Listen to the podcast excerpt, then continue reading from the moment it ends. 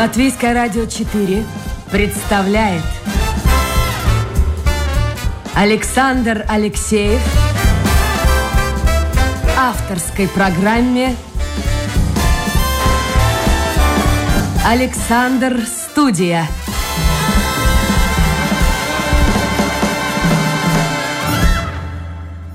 Здравствуйте, друзья.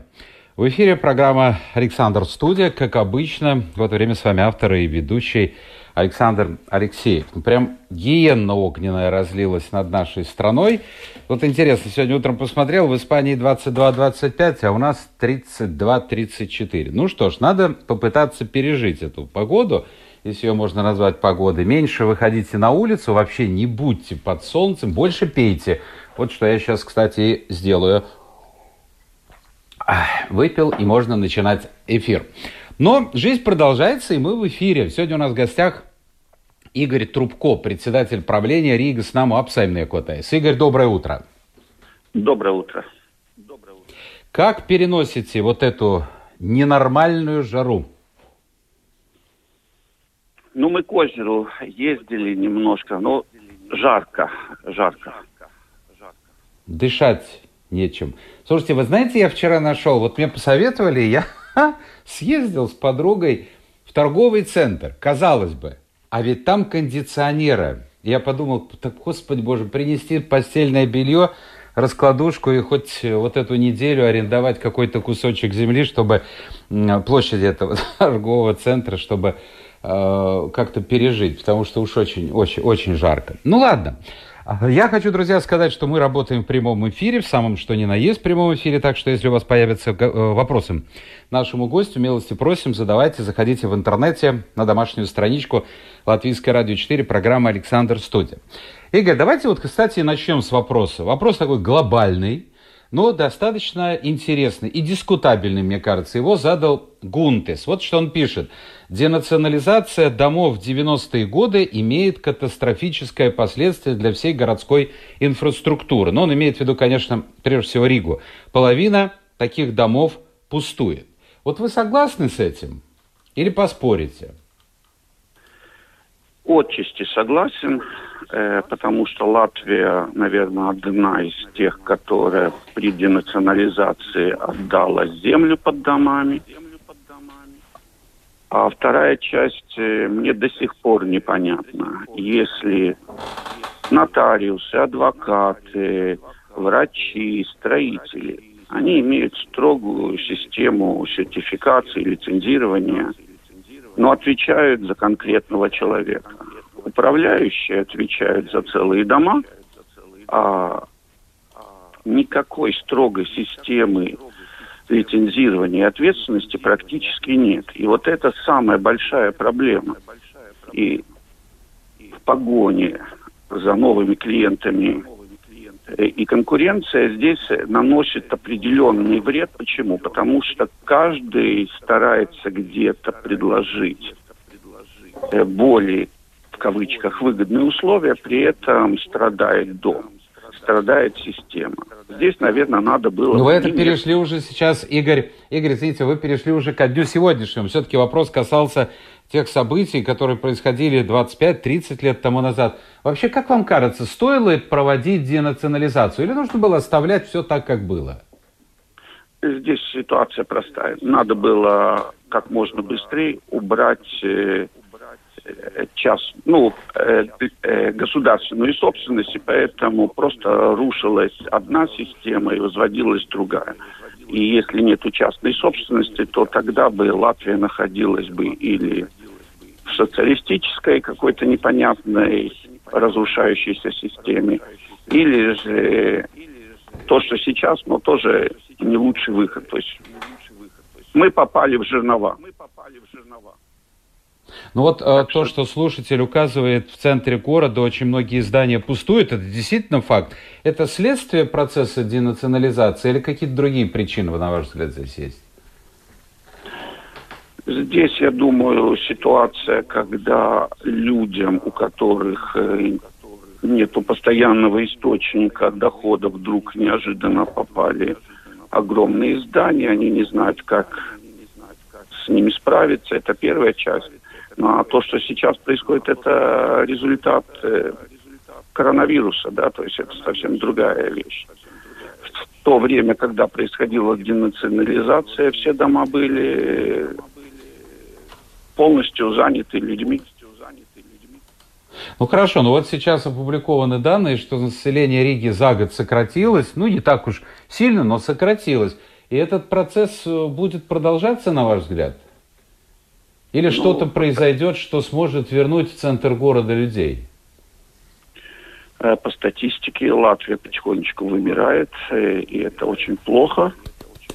А проблема вся заключается в том, что никто на государственном уровне не занимается постоянно вопросом, как улучшить жизнь семей, как э, помочь развитию бизнеса, а политические какие-то непонятные решения, которые больше смотрятся или в сторону Европы, или в сторону Америки, или на борьбу с Россией направлены.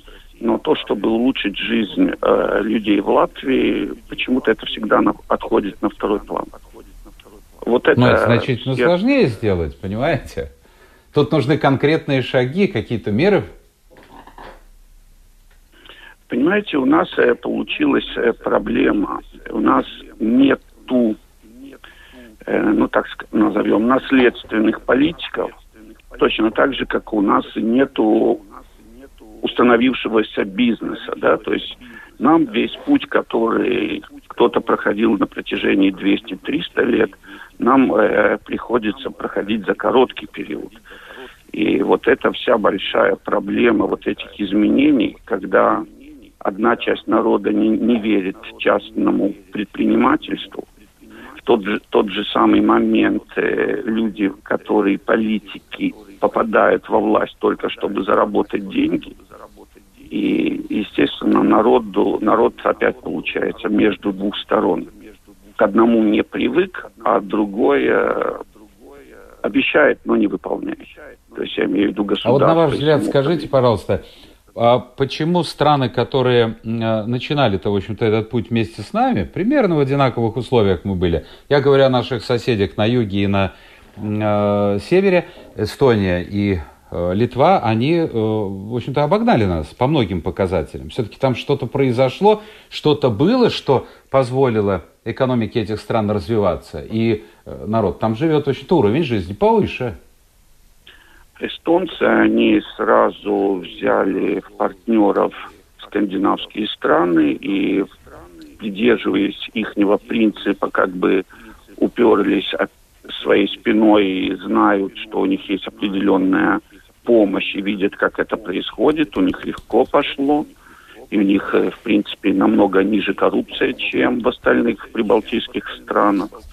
А Литва, они изначально занимались, как бы говорится, выторговывали всегда себе наиболее лучшие решения.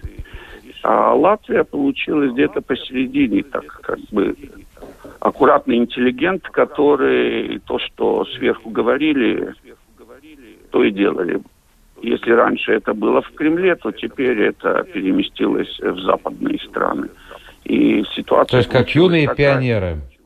Да, получилась ситуация такая, что э, если правительство не принимало для э, граждан дальновидные решения, то, в принципе, никто, кроме как нас самих, э, нам не поможет. То есть мы, в принципе, являемся пешкой в геополитическом плане. То есть мы выполняем то, что нам требует Европа, НАТО, Америка, да, то есть мы участвуем, нам ставят э, отличные оценки, а вот э, про народ забыли. Ну да, здесь все зависит от того, как вот эта пешка поведет себя, потому что даже маленькая пешка может порой оказаться в очень выигрышном положении. А, хорошо, мы э, начали с 90-х годов, вы упомянули вот эту проблему, которая до сих пор не решена, так называемая раздельная собственность, когда э, в 60-е, в 70-е, 80-е годы был построен, особенно э, в спальных районах, построен дом или целый квартал, а потом оказалось, что земля принадлежит кому-то. А как вы думаете, а почему этот процесс так э, продолжается долго и Сайм рассматривает, но ну, никак не может решить вопрос вот о прекращении этой раздельной собственности, чтобы и одна, и другая сторона оказались ну, не выигрыши, но довольны? Ну, начнем с того, Почему это происходит? В 90-е годы, когда принималось это решение, из пост советских и европейских, вот эти, которые в зоне социалистического лагеря были, Латвия одна, по-моему, единственная, которая перед пост под многоквартирными жилыми домами э, отдала землю. В других странах это происходило в виде компенсации или вообще просто никак. Например, в той же самой Литве ничего под домами хозяевам не отдали. Поэтому... То есть, если, насколько я понимаю, Игорь, давайте мы вот здесь объяснимся еще раз. А, насколько я понимаю из ваших слов, если значит, вернемся в 90-е годы, если человеку или его предкам принадлежал дом, то ему возвращали в Литве. Если ему земля под новыми домами, то тогда он ничего не получал. Правильно я понял? Э, если получал, то компенсацию, но землю не получал. Угу. Такое же самое в Чехии было, ну, практически во всех. То есть нигде под многоквартирными жилыми домами обратно не вернули. Э, в Латвии Хорошо, прошло столько лет. Почему ничего не сделано? Ну, начнем с того, что после того, как это было принято решение и произошла денационализация, э, мне тяжело сказать, лоббирование это хорошо или плохо, но в 90-х годах э, люди, которым когда-то что-то принадлежало, пролоббировали этот закон и получили наследство.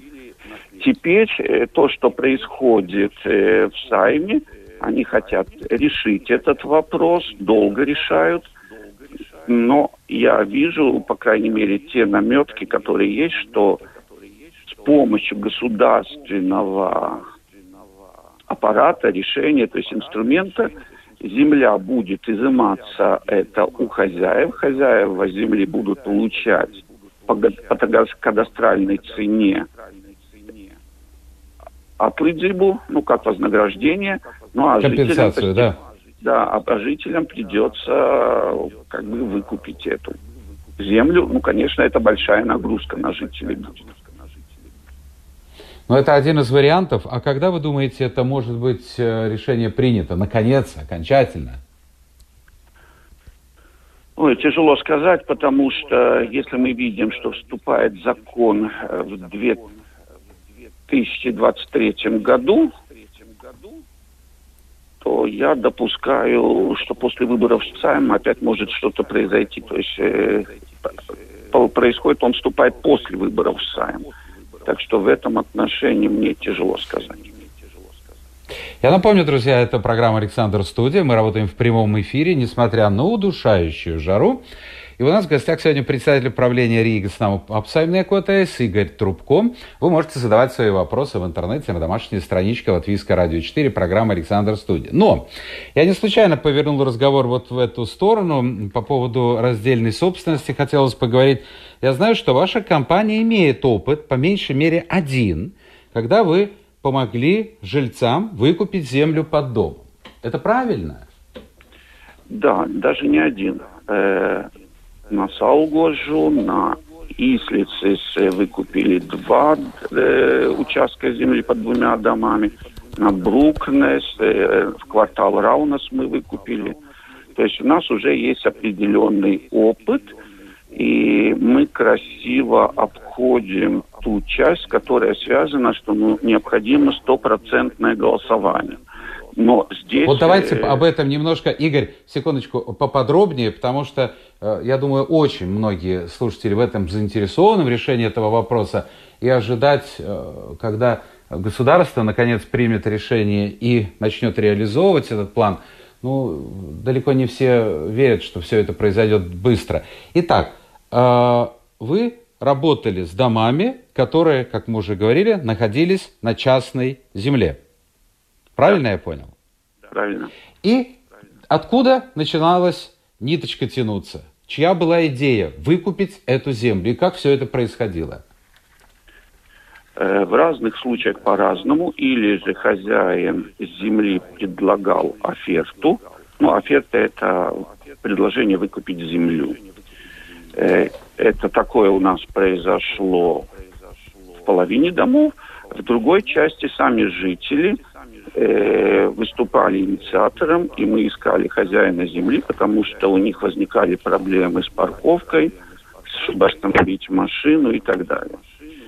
Поэтому, когда мы получали информацию, собирались с жителями на информационное собрание. Если большинство жителей было готово, то мы тогда дорабатывали э, предложение с хозяевами земли. Э, практически во всех случаях получили скидку.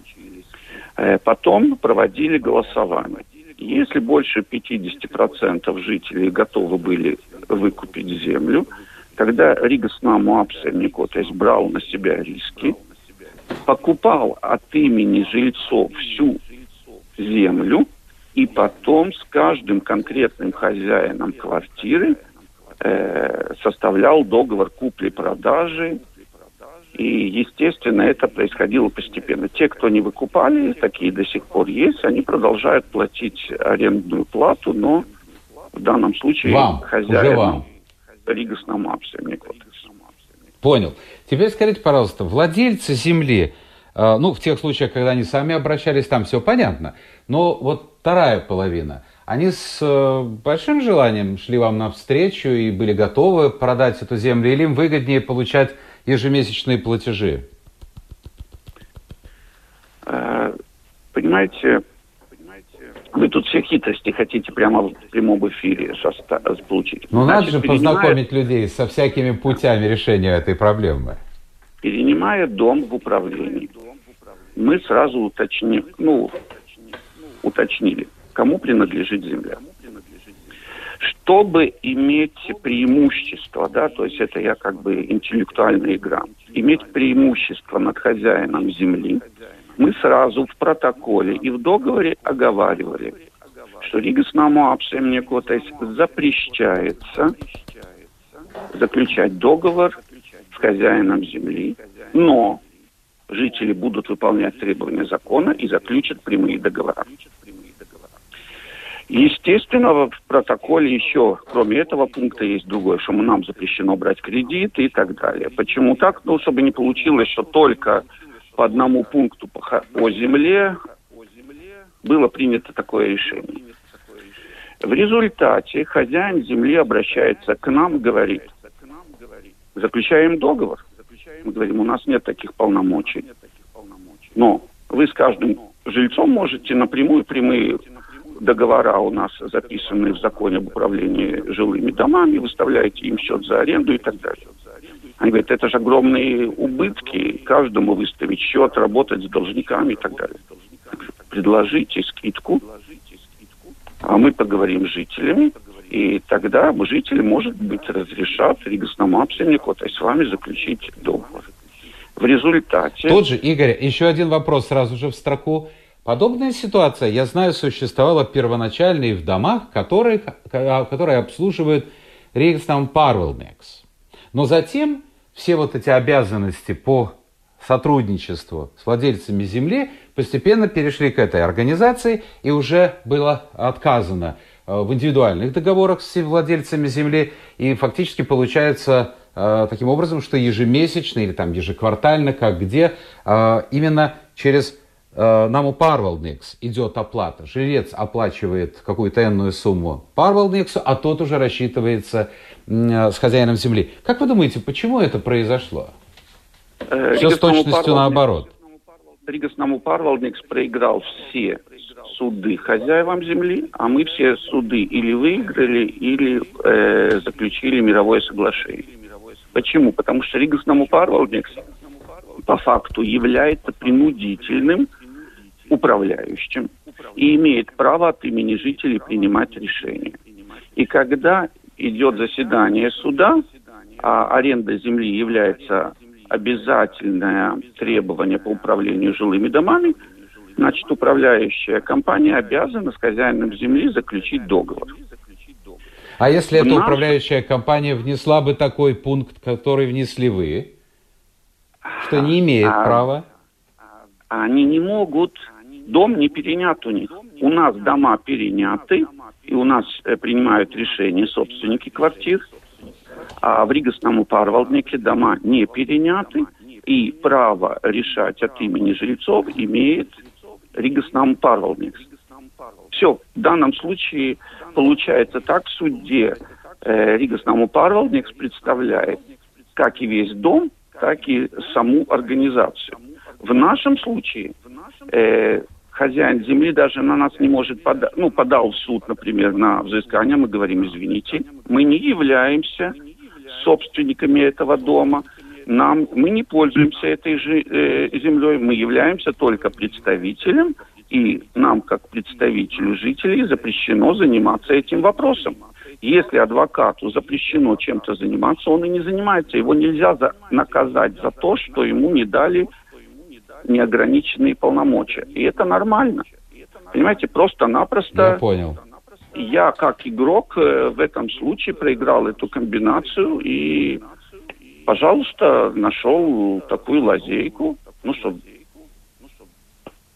ищи лучшие решения. Скажите, пожалуйста, чтобы закончить эту тему. Вот люди, которые проголосовали, более 50% жильцов, значит, 51%, все, земля выкупается со скидкой. Я понимаю, в разных местах это разные цифры, но о какой вообще примерной сумме на одну квартиру шел разговор? Насколько это подъемные суммы? Э, в среднем от от тысячи до двух, да, в зависимости в каком месте. Если это где-нибудь будет Балдырая, Даугавгрива, Вецмилгравис, будет и дешевле. Если это будет Тейка, Иманта, ну, будет дороже тысячи, да, то есть э, все зависит от того, а в центре еще дороже.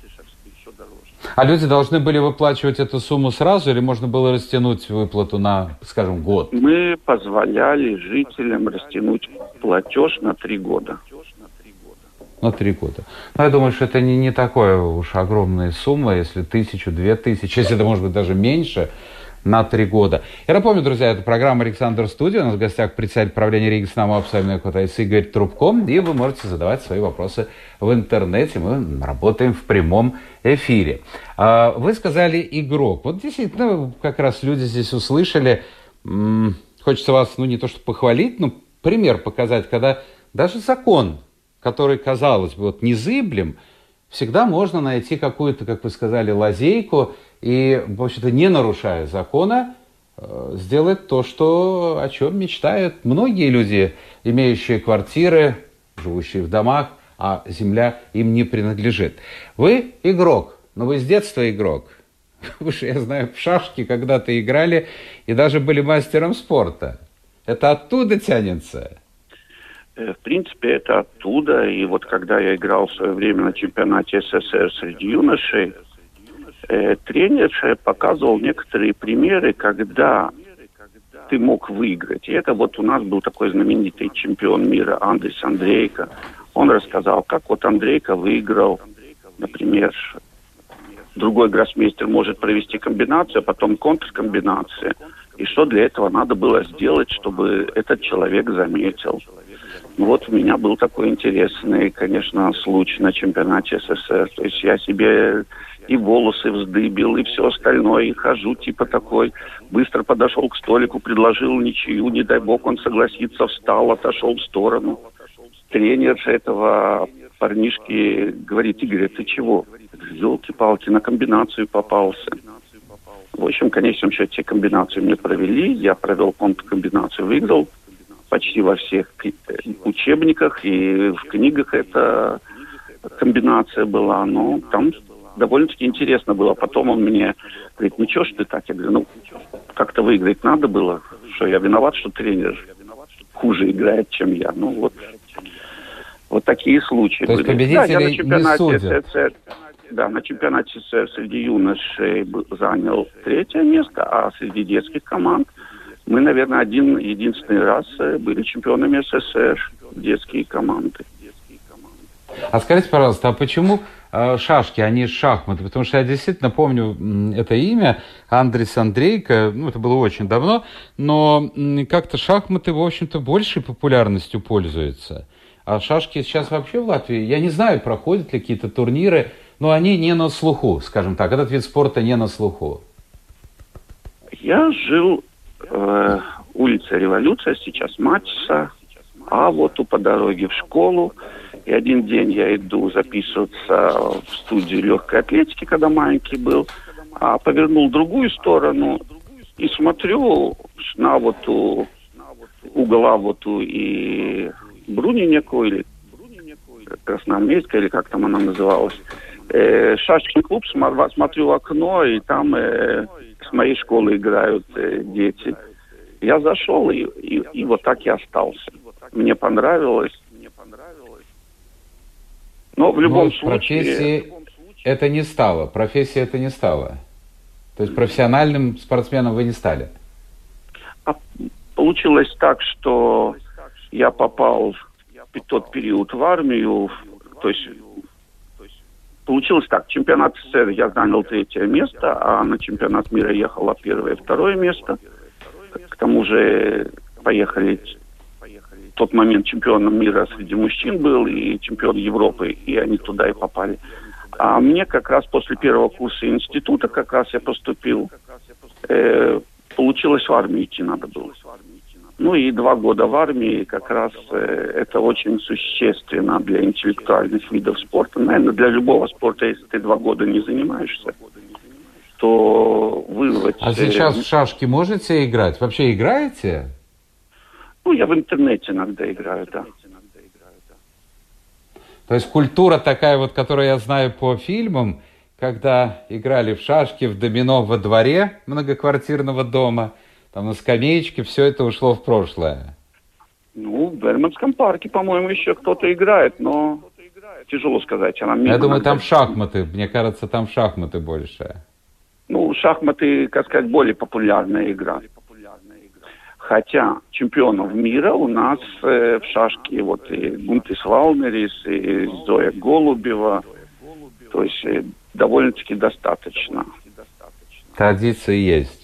Но вот после да. того, что слушатели узнали о вас, вы как о человеке достаточно таком предприимчивом и хитром, можно сказать, а логично было, что вы, ну, не знаю, на юридический факультет пошли вы поступать, но вы пошли совершенно в другом направлении, закончили технический колледж с отличием, потом в РПИ поступили. Почему такой выбор был сделан? Ну, наверное, потому что родители, так как они мать с Украины, отец с Латгалии, и в селе жили, и никто не имел высшего образования и техникума. Первым делом они, наверное, боялись, э, что их сын не получит образование, поэтому в технический колледж, колледж то есть Риж, Рижский электромеханический техникум в то время был. И когда меня спрашивали, что я хотел, ну так как очень популярно в Латвии было радио, радиотехника. Вот я на специальность радиоаппаратостроения поступил. Ну, соответственно, после окончания, и так как я с красным дипломом закончил, то мне легко было поступить в политехнический институт, ну и тоже на факультет радиотехники и связи, и стал инженер-конструктор радиоэлектронной аппаратуры. А по специальности удалось поработать? По специальности мне поработать не удалось, потому что как раз пошел процесс. Э, удалось. В армии два года я по специальности поработал. Я был начальником радиомастерской. Но, правда, после техникума, а не после института, да, то есть первый курс института. Закончил и как раз в армии. Вот, так как техникум ну, более... Вот я сейчас слушаю вас и думаю, ну, человек везде может устроиться, в том числе и в армии. А, вот такое впечатление у меня, что у вас где-то такой моторчик сидит, который не позволял и не позволяет останавливаться на достигнутом и идти по проторенной тропинке. Вам всегда чего-то хотелось большего. У меня такое впечатление складывается.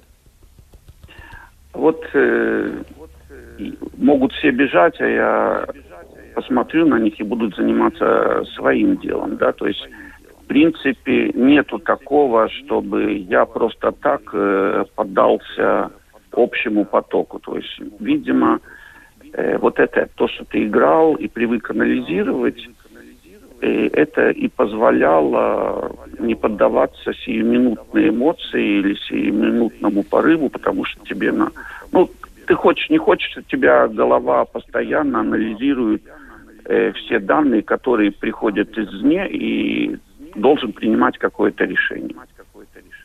А вы когда-нибудь в жизни ошибались? Ну, конечно, ошибался. То есть, э, во-первых, э, ошибаешься иногда, потому что ты хочешь себе позволить слабость, расслабиться, отдохнуть, э, а все время работать и находиться в напряжении, это тяжело. Конечно, ошибался. Э, а, Иногда, вот например, думаешь, почему не рискнула более, ну, как сказать, Пьесардикс тоже вот эти, в других случаях я рискую, а в одних случаях, да, осторожничаю. Ну, смотрите, вы учились в РПИ. Ну, учились бы и учились бы. Что вас подвигло создать там предприятие по общепиту? Потом э, создали факультет общественных профессий. То есть пытались, пытались, ну, что-то еще замутить такое, вот, в хорошем смысле слова. Э, понимаете, вот все ругают комсомол и еще что-то. Ну, назовем это молодежной организацией, да? То есть и в данном случае получилось так, как э, был активный мастер спорта. Сначала меня избрали в комитет комсомола, потом я был и заместителем секретаря комитета комсомольской организации политехнического института. И в результате мы чистили подвалы, готовились э, к различным мероприятиям. То есть если студенческие отряды и, надо было ехать, то мы уже начинали готовиться с осени, чтобы в, в мае-июне уже были все договора и поехать. Иногда эти уже команды, группы собирались. И в 90-е годы получилось вот этот период кооперативов – очень были затребованы, вот сейчас говорят, пустые, а тогда были затребованные помещения. Мы чистили подвалы, зарабатывали деньги. Я даже помню, улица Алды был такой момент, что домоуправления не могли вычистить. Я стоял с кучей, с кучей денег, э, с кучей ломов, ломов, лопат. Технику заказывал. Мы эту улицу Аудию вычистили за одну ночь студенты заработали денег, э, я заработал денег, и, а то, что домоуправления не могли сделать, потому что днем там непрерывно был огромнейший поток населения. Если вы вспомните 90-е годы, от универмага до стрелков, там непрерывно курсировали люди. И это довольно-таки интересно. И было создано предприятие, мы чистили подвалы и так далее. Потом я занялся туризмом, потом мои компаньоны это предприятие втихую переписали на себя. Так что опыт во время молодежных э, этих, как сказать, э, бизнеса молодежного я получил, где можно доверять, где нельзя доверять, где надо делать все самому.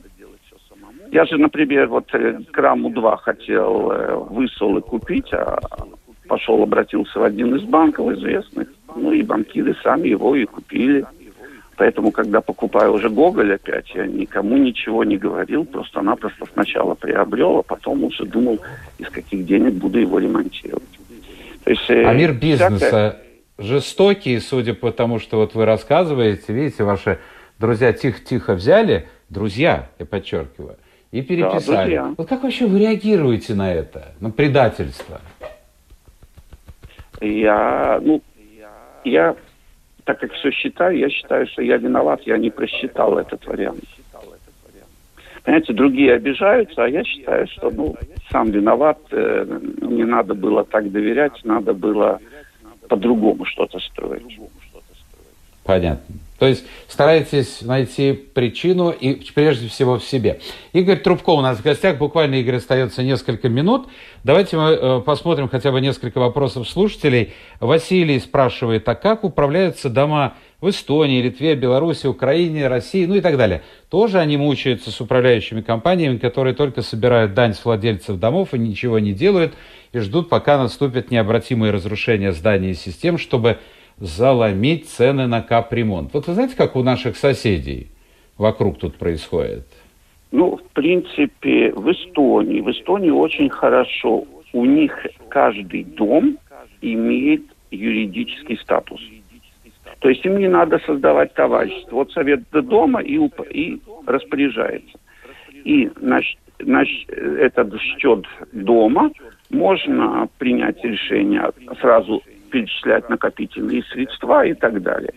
Это определенный плюс, но при этом полиция и все остальные вообще с управляющим не общаются, общаются с домом.